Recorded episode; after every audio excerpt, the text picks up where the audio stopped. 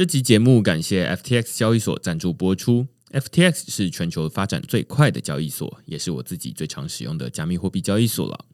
无论你是要买卖加密货币、股票代币，还是想稳定的赚放贷利息，都可以在 FTX 交易所上找到，而且它也有中文界面。另外，FTX 还成立了慈善基金会，他们会定期将交易手续费收入的百分之一捐赠给社福单位。现在透过区块式的邀请码 Blockchain B L O C K T R E N D 注册，就能享有手续费九五折的优惠。如果你抵押他们发行的 FTT 平台币，还可以减免更多手续费，甚至能每周拿到空头奖励哦。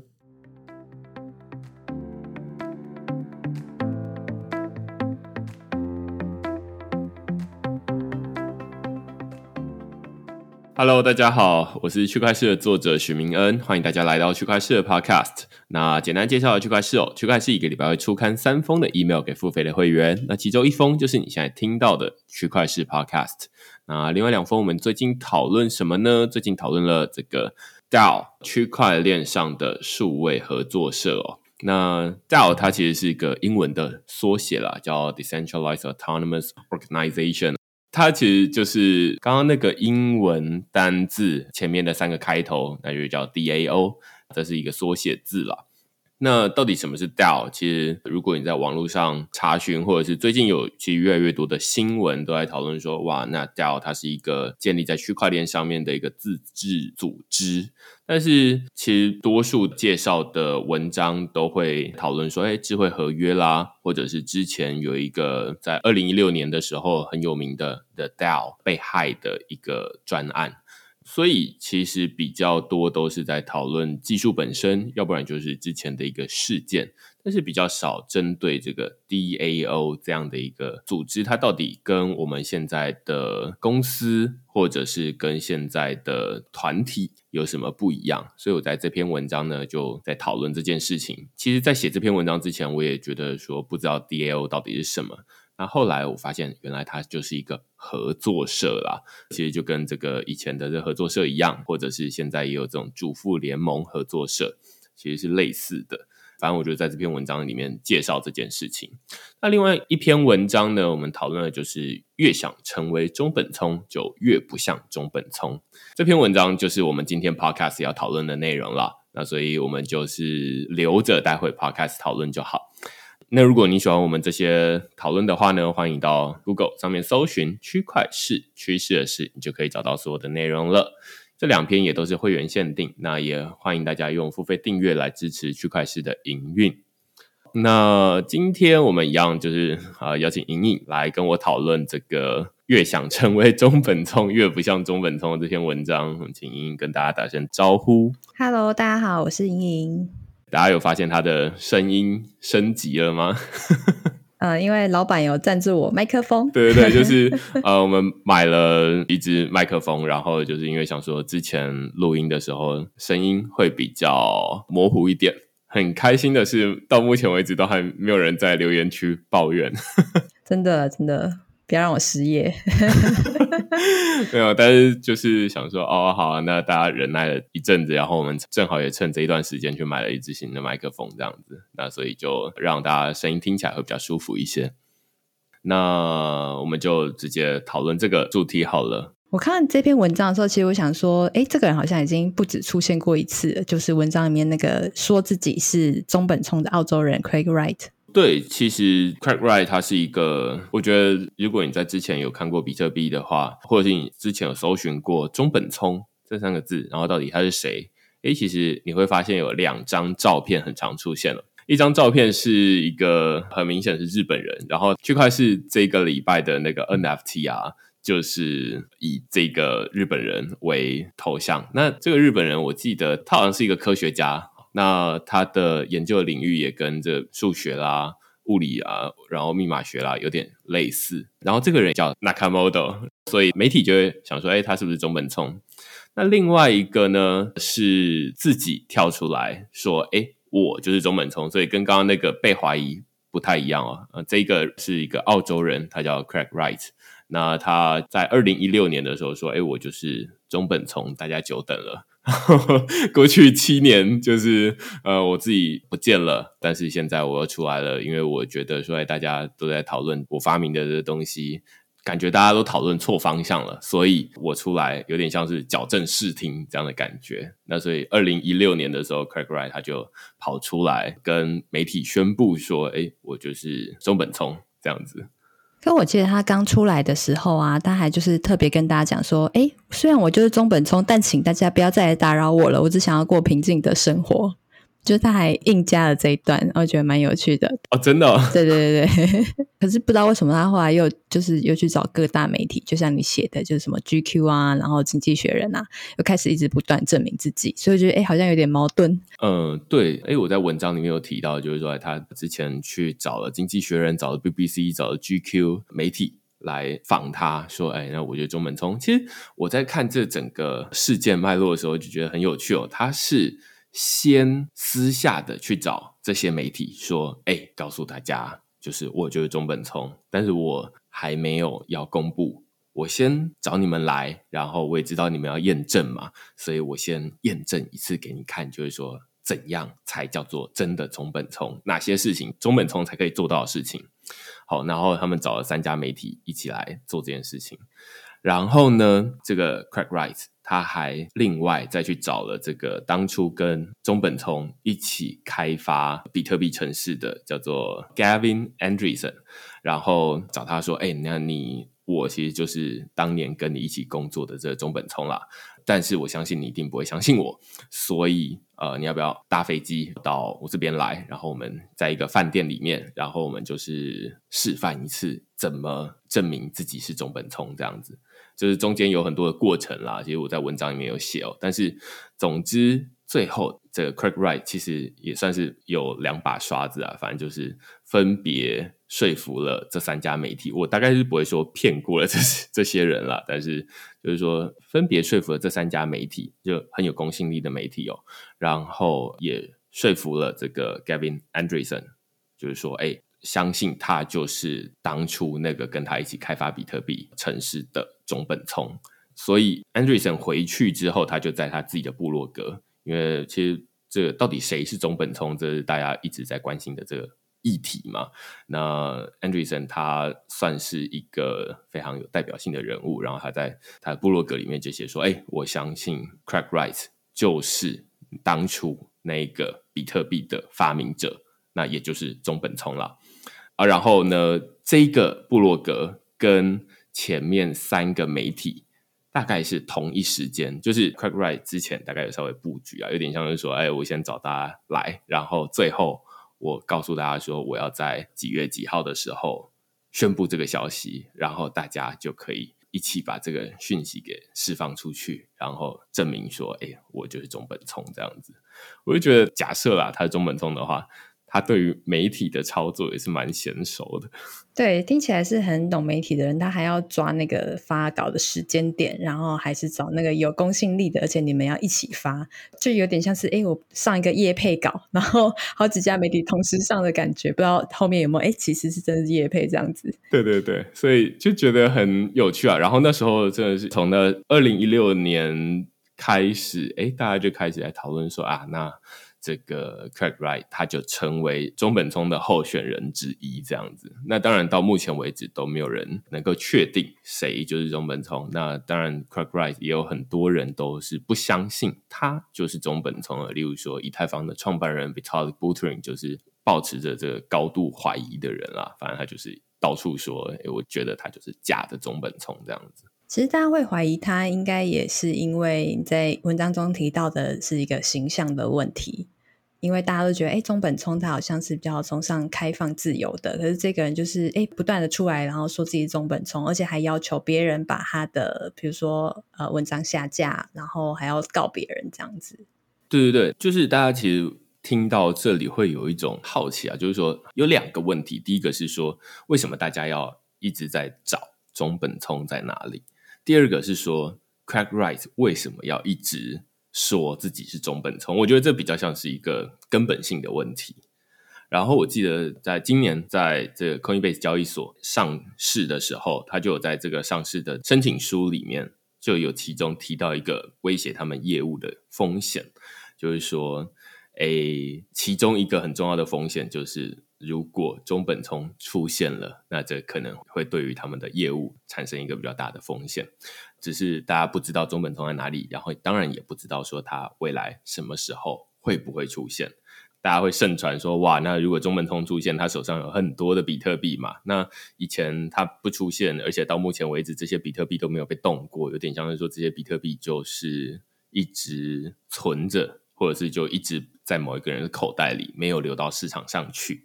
那如果它出现了，诶，他会不会卖掉比特币啊？还是他会不会拿比特币来做一些什么事情啊？这其实就是对于这整个目前大家对于比特币这生态系的假设有一个根本性的变化。那于是大家就会觉得说，哎，那如果中本聪出现，可能会有很大幅度的。改变。那另外一部分是说，Craig Wright 他到底为什么要一直说自己是中本聪啦？呃，我觉得这也是很有趣。就是其实到目前为止，没有人知道说他到底真正的意图是什么。但是我们从侧面来看，就是会觉得说他有点怪怪的。首先，他自己本身是一个科学家，那他对于这些密码学，对于这些呃技术。其实不能说他不熟哦，就是他应该算是比平均还要来的高出蛮多的，就是算是懂这些东西的人。就像刚刚前面说，Gavin Andresen 这是一个比特币的共同的创建者，他都能够说服他。然后 Gavin Andresen 也在他的部落格里面说：“哎，我从他的对话跟他的讨论里面，会觉得说他懂很多，在当初比特币创建的时候的很多的细节。”所以他会从跟他面对面的相处，会觉得说他就是当初那个比特币的发明者。所以你可以从这段叙述里面就会觉得说啊，那 Craig Wright 他可能是真的有两把刷子，他才能够这么做。他是不是中本聪不好说，但是他应该有一些基础，甚至是进阶的这些知识跟能力这样子。那后来，当然，Craig Wright 他又创办了一个自己的链啦，跟自己的币。那它是基于比特币来分叉出来的，叫 Bitcoin Satoshi Vision，就是 简称为 Bitcoin SV。那基本上就是说，这个是一个中本聪的原始愿景的 比特币这样子。那换句话说，把现在的这个比特币都视为旁门左道啦。包含比特币本身，或者是什么 Bitcoin Cash，就是比特现金等等的。那这就是回到刚刚莹莹说的，说诶，他很多的行为都跟大家在心目中认知的中本聪很不一样。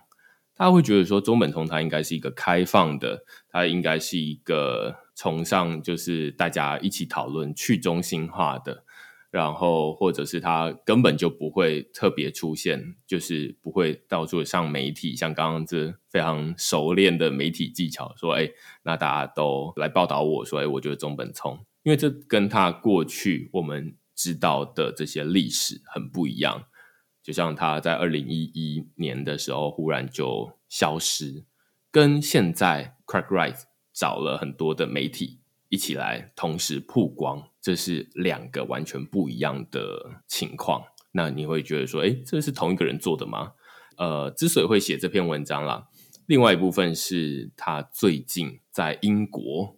告了一个网站，叫做 Bitcoin.org 这个网站。那这个网站就是当初中本聪他跟另外一个人共同注册，把这个网域给注册下来的网站，这样子。那所以你会发现说，哎，他还会告人，呃，大家都没有想象说，哎，这个中本聪会告人，所以会觉得说，哎，他好像是两个不同的人。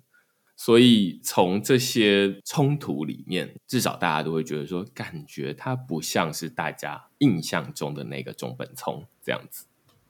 你刚刚有提到，就是说他跳出来，然后又设立了自己的链，然后是基于比特币，所以他是认为说比特币的发展应该有一个正统。那请问他的那个正统的概念啊，就是是跟你之前提到的，比如说 One Bitcoin 等于 One Bitcoin 这个概念是一样的吗？还是说他有别的想法？嗯，对，Satoshi Vision 他修改的哦，可能是呃比特币里面的城市码，但是其实我没有真的研究，就是 Bitcoin SV 它到底改了是什么，因为它实在太小众了。然后我就 从头到尾都觉得说，嗯，不知道它到底 SV 到底要提倡的是什么东西。但是呃，我知道另外一个啦，就是 Bitcoin Cash。那 Bitcoin Cash 它就是之前跟这个比特币在争论说，哎，那要不要扩容？就是一个区块到底要多大？然后，哎，那你要比较大，我要比较小，这样子。那另外，呃，也有在讨论说，哎，要不要支援智慧合约？然后，Bitcoin Cash 它就是比较愿意支援智慧合约，然后 Bitcoin Satoshi Vision 就是比较不支援智慧合约，就是它支援扩容，但是它比较不支援智慧合约这样子。类似这样子，所以这是一个比较大方向的变化。那之所以要扩容，就是大家都说啊，那现在比特币它的这个速度比较慢啦，然后扩容有点像是说啊，那一个区块它可以承载更多的这个交易进来，那所以它在处理速度上面就会有所提升。所以它是提出了这样的一个版本。其实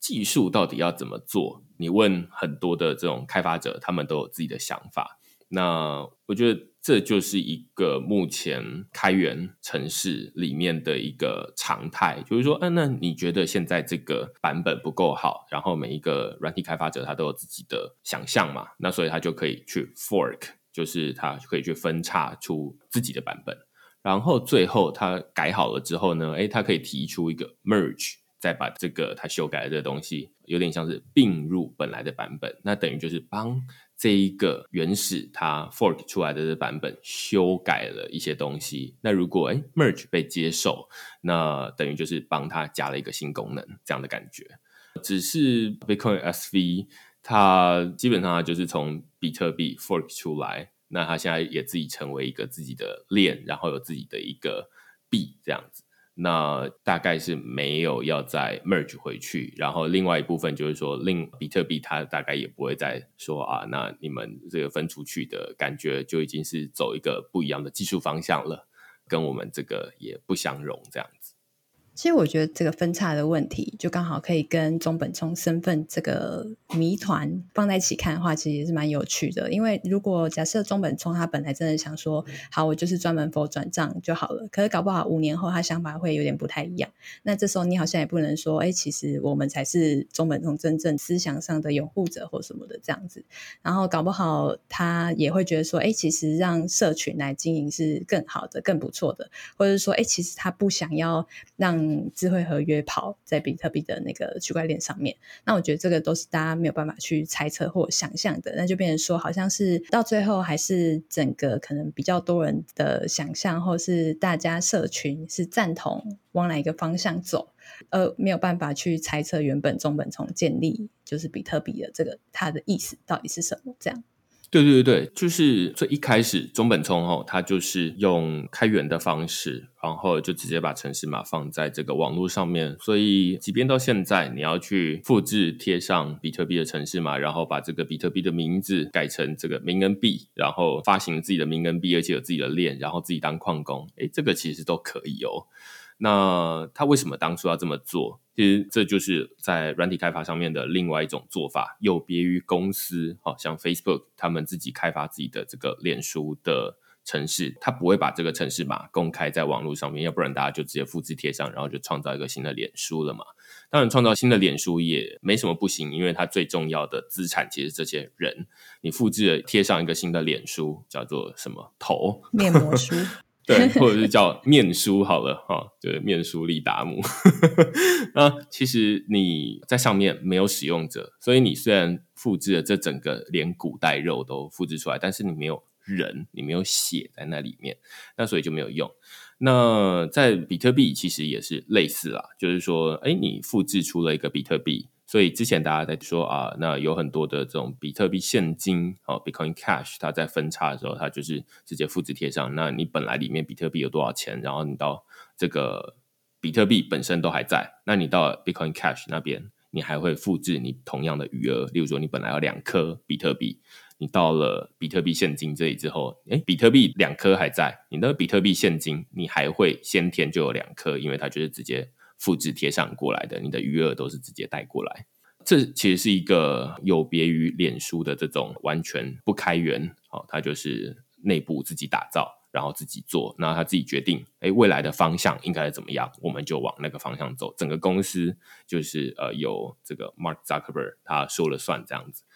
那开源它比较不一样，它比较像杂草丛生，就是把种子撒一撒。哦，当初他写完了这个白皮书，然后写完了城市码之后，哎，公开来，然后他到底要长成什么样子？每一个人他有自己的想法，那他都可以自己拿去复制贴上，然后做出自己的版本。所以他一开始如果他要说，呃，有一个这样 Satoshi Vision 的东西，就是说，呃，只有我的 Vision 是 Vision，大家的 Vision 都不是 Vision 的话，那他应该就不需要公开这些东西了，而是就直接他自己来做就好。所以这也是另外一个让大家觉得说，Craig Wright 他真的是中本聪吗？这想法也差太多了吧？中间是经过什么人生中的打击，才会变成说，你本来感觉好像像是让大家都可以是中本聪，你只要复制贴上，然后你就可以拿到这个本来的这个城市码，然后你可以运行自己的版本。那如果你改的不错的话，大家也会纷纷加入你那个阵营。那这是一个他最原始的想法。结果这个 Craig Wright 的 Bitcoin SV 比较像是说，哦，没有没有没有，就是其他的这些都不懂我这个中本聪在想什么，所以我来示范一次中本聪怎么做才是对的。所以这就觉得说，嗯，好哦，至少我到目前为止我是没有持有过 Bitcoin SV 啊，然后我也没有真的使用过，因为就觉得说，哎，这理念感觉跟我认同的很不一样。其实我觉得，如果那个 Craig Wright 他真的是中本聪的话，他现在应该也要感到欣慰，因为就是真的很去中心化，然后没有人反过来在拥护他这样子。对，所以这就很奇怪。这另外一个就是，如果他要一开始做这些事情哦，就是说去中心化，让大家每一个人都有自己的想法，对不对？那他就后来不需要再跳出来。说要媒体报道，要说服自己身边的本来的人说，哎，那我觉得中本聪。有点像是还要再把那些已经放出去的权利哦再收回来，这感觉就超级违反他本来在做的事情啊，所以会觉得说，哎，他感觉好像不太像是当初的那个人，但是一直都不敢说他就不是啦，因为说不定他就是真的是这样子想。那也没有一个明确的证据，就是说现在在这个领域里面啊，要怎么证明一个人说他是中本聪？其实有一个蛮简单的方法哈，就是例如说最一开始这个比特币，据说啊前十天矿工都是同一个人，就是中本聪本人这样子。那所以例如说大家都认为说前面这些区块哦都是中本聪的这个地址啊，那尤其大家会举这个第九个区块。现在比特币已经到了六十九万五百二十这个区块了，那每一个区块大概就是一页啦，就是账本上的一页，所以现在六十九万页，它是一个很厚的一个账本哦。但是在第一页到第九页，哎，感觉都是这个中本聪在当矿工嘛。然后其中这个第九个区块呢，被视为一定是中本聪的操作，因为他在那个时候，在第九个区块的时候，他。转了一笔十颗的比特币给另外一个人，而那个人叫做 Hal Finney，就是他在第九个区块的时候，他发了十颗比特币给一个同样也是这个比特币的很早期的这个参与者，叫 Hal Finney。那 Hal Finney 这是一个还真实存在的人哦。那他那时候就说啊，他呃收到从中本聪那边来的一个十颗比特币。所以这有点像是有一个真人背书，说这个人就是中本聪，那所以大家就会说啊，那第九个区块一定是中本聪，其他的不管了。那所以基本上现在要怎么证明他自己是中本聪，其实就是透过这样的方式，就是说啊，那大家都知道说他拥有哪些账户啦。所以我们最简单的方式就是说，哎，那你从这些账户里面移动任何一颗，甚至不要一颗，就是你只要能够动就好，零点零零零一颗也算。因为大家都知道，说只有持有私钥的人，你才能够动这个账户里面的钱嘛，才能动这账户里面的比特币。那他自己中本聪是比特币的发明者，他应该不至于把这个私钥弄丢，他应该很知道说这个私钥是该怎么保管。那他应该也不会把这个私钥，比如说被骇客拿走。所以只要能够动这些被视为中本聪账户里面的钱的人，那那个人就是中本聪。那大概是用这样的证明的方式。只不过这一次在文章里面整个讨论的 Craig Wright，他其实就会有点像是舍近求远了，在里面有说，就是说，其实他就只要动一下就好了。那他只要一动，被视为中本聪里面的这个钱的话，那他不用去找媒体，所有的媒体都会跑来找他。就是说，哦，那你还跟我们讲一下，为什么你当初要发行这个比特币啊？然后你当初写出来发生了什么事等等的，这些都会自己跑来问他。但是 Craig Wright 完全不走这个路线。所以就会觉得说他有点假假的，因为你刚刚其实有讲到，像是那个 Happening 跟那个 Anderson 他们的出现，大家都没有怀疑他们的身份，然后他们都被认为是真的有跟中本聪本人接触过的人，所以其实要证明自己的身份，好像并不是这么的复杂，但是。最后，Craig 就是没有直接，比如说他去动那个账户啊，或者转账，而是一直在那边就是发稿，然后说：“哎，我真的是，我真的是这种感觉。”对，所以会觉得说中本聪他是一个，当然到目前为止都是一个传说啦。其实我们刚刚前面讨论的这一整段哦，有很多关于中本聪的想象，其实是后人或者是我们自己附着上去的。到底中本聪他本人是不是这样？很难说，因为大家也知道，就是说你这时候看到这个人，跟呃，例如说三年之后看到这个人，他的行为或者是他的想法，或者是解读的方式，其实都完全不一样。那所以现在大家基于过去。有限的这些资料，二零一一年之前出现的这些资料，中本聪留下这些足迹，我们去回推出一个完整的中本聪的人格是怎么样的？但是这有点像是这个恐龙足迹，还要就是靠这个恐龙的化石，然后去拼出恐龙的这个样子，我觉得还要更困难一点，因为它是一个完整的人，然后你要透过他留下这些字去猜出说，哎，他本人。可能是怎么想的？例如说啊，他是去中心化，他很开放，他懂很多不同的领域的知识，这些我们都是一些猜测，当然就是基于他留下这些内容啦。但是他本人是不是这样？我觉得不知道。那所以我们基于这些想象，然后再拿这些想象再来判断说，哎，Craig Wright 跟我们想象中的不一样，这就变成了这篇文章的结论，就是说。现在任何一个人会跳出来说：“哎，我就是中本聪。”我们就会自然而然的觉得他不是。为什么呢？就是即便是真的中本聪跳出来，我们都会觉得说：“中本聪会跳出来吗？应该不会吧。”就是他不会自己跳出来说他是中本聪。如果他会这样做的话，那他当初就不会消失了。换句话说，即便他有再强烈的理由说啊。我来解释说，过去十年我到底做了什么事情？我可能是去隐居了，我可能是被关了，我可能是怎么样了？不管，理论上我们想象中的那个人，他就是不会出来。那至于我们想象中的对或错，这个已经没有人能够去推翻它了。而且随他消失的时间越长，这个推翻的难度更高。就是大家会想象说啊，那周本聪应该是这么想的，他应该是怎么样的人？那。于是大家都知道嘛，就是想象中最美。就是如果你 谈过恋爱，更清楚，就是你实际接触过之后，你就觉得说，嗯，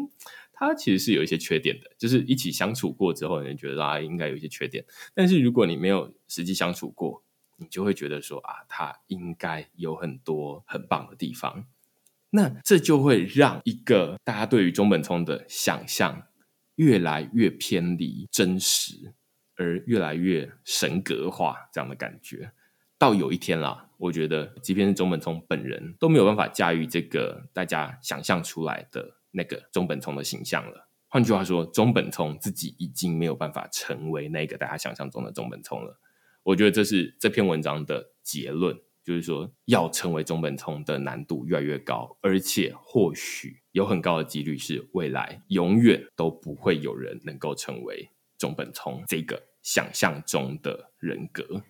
其实我看到结论的时候，我就觉得，哎，好像真的是这样。因为当初留下来的资讯就是很少，然后大家就是自己去找那个想象，然后可能这也是中本聪突然消失的用意。可能我们自己就会觉得说，哎，他本身的消失，然后就是为了不要让这么多人出来说自己是中本聪，等等等，就是我们自己会脑补。对对对，所以呃，我觉得他有两种做法哦。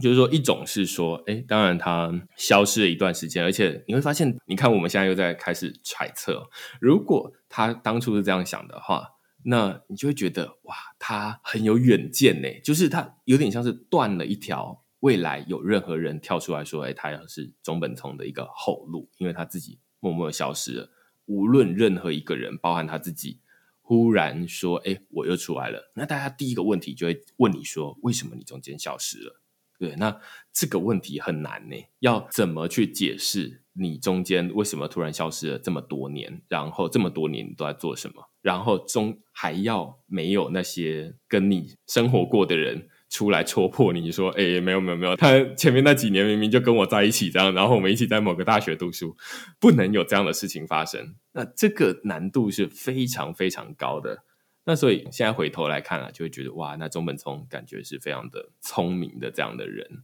那另外一部分呢，也有人会讨论说，哎，就这样的用途是让每一个人都可以成为中本聪，什么意思呢？就是它等于是有点像开源软体一样嘛，就是说每一个人都可以复制贴上，然后你就可以基于站在中本聪的肩膀上，然后再去改更多的东西，然后你也可以成为就是另外一个独立的个体。而不用说，哎，每一个人都回头来争夺那一个中本通正统的地位，因为那个人就已经消失了。那你去争夺他没有用，而是用一个更大的视野来看，说其实现在虽然有比特币现金，有 Bitcoin Satoshi Vision，就是这种中本聪版本的比特币，那或者是还有 Bitcoin Gold。就是比特黄金、哦，比特钻石等等的这些东西，如果用一个更开放的胸襟或者是视角来看的话，你会觉得说，哦，说不定这个才是他觉得好的比特币的样子，就是有很多不同的比特币的版本相互起来，然后各自竞争，然后留下一个比特币的样子。那至于大家要认同哪一个比特币？那当然就是好的那个留下来，然后大家认为的好的，而不一定真的是技术规格上面的好。那所以它就有很多种评判的标准。那我觉得这整个加起来，这整个生态系加起来，才是他认为的比特币的样子。有人会这样子觉得，那我自己也会觉得应该是后面这个样子。但是他到底本人怎么想，我们不知道。那所以一种是说，哎，他让。未来不会有人再跳出来说：“哎，他成为这个中本聪。”那另外一种是说：“哎，让整个生态系都成为比特币的生态系，然后让人人都可以是中本聪。就是你可以说你是中本聪没问题啊，你就是你也是这个比特币生态系的共同的创建者之一。那我觉得这是一个更有趣，但是比较少人在讨论的内容啊。基本上这篇文章我们差不多讨论到这里，但是其实中间有很多我们没有讨论到的内容啦。这次写这篇文章的原因是什么？当然是因为有这个英国法院的判决结果，然后就说啊，这个 Bitcoin.org 他们应该要下架这个比特币的白皮书啦。然后他为什么要去提高？我在文章里面有讨论。那另外一部分是说，哎，他提告之后下架之后，其实有各国政府，爱沙尼亚政府、哥伦比亚政府。美国迈阿密政府都把这个比特币的白皮书放到他们的这政府网站上面去。我不知道，说不定哪一天台湾政府啊也会放一份比特币白皮书，例如说这个高雄市政府这个网站上面去，或者台南市政府这个网站上面去。那这就觉得很有趣啦，就是背后的一些小故事。那我都有在文章里面讨论。所以，如果你今天听完这我们这边就直接讨论，哎，你觉得蛮有趣的话，你可以到区块链的网站。看这篇文章这样子，那如果你喜欢我们这一集讨论的话呢，欢迎到 Apple Podcast 底下给我们留言或评分。那就下一个礼拜再见喽，拜拜，拜拜。